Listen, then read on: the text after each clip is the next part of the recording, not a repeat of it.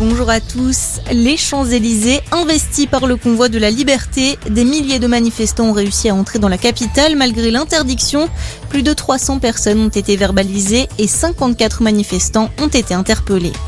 Les voyages en Ukraine déconseillés par le ministère des Affaires étrangères. Pour autant, il ne recommande pas aux ressortissants français sur place de quitter le pays. De son côté, Vladimir Poutine nie toute volonté d'invasion. Il s'est entretenu hier à ce sujet avec Emmanuel Macron. Le président russe a qualifié l'attitude de l'Occident sur la crise ukrainienne de spéculation provocatrice.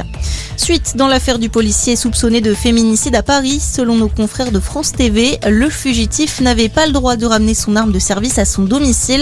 Il était sous le coup d'une sanction administrative depuis plusieurs mois. La préfecture de police a annoncé hier l'ouverture d'une enquête interne en plus de celle de l'IGPN. On le rappelle, l'homme de 29 ans est toujours introuvable depuis la découverte du corps de sa compagne le 28 janvier dernier.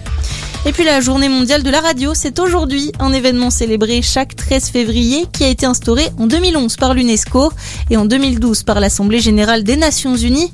Le thème de cette 11e édition est la radio et la confiance, un thème qui n'a pas été choisi au hasard, Léo Molinier. Et oui, car la radio serait le média auquel les Français accordent le plus de crédibilité. C'est le cas de 49% des sondés d'après le baromètre Lacroix. Et malgré cette première place, il s'agit du niveau de confiance le plus bas depuis 1980. La radio fait jeu égal avec la presse écrite, la télévision est nettement moins bien classée avec 44%, pire encore, Internet avec seulement 24%.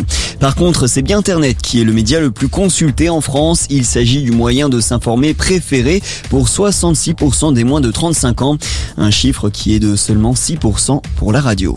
Et nous souhaitons sur notre antenne une excellente journée mondiale de la radio. C'est la fin de cette édition, on reste ensemble pour un prochain point d'information.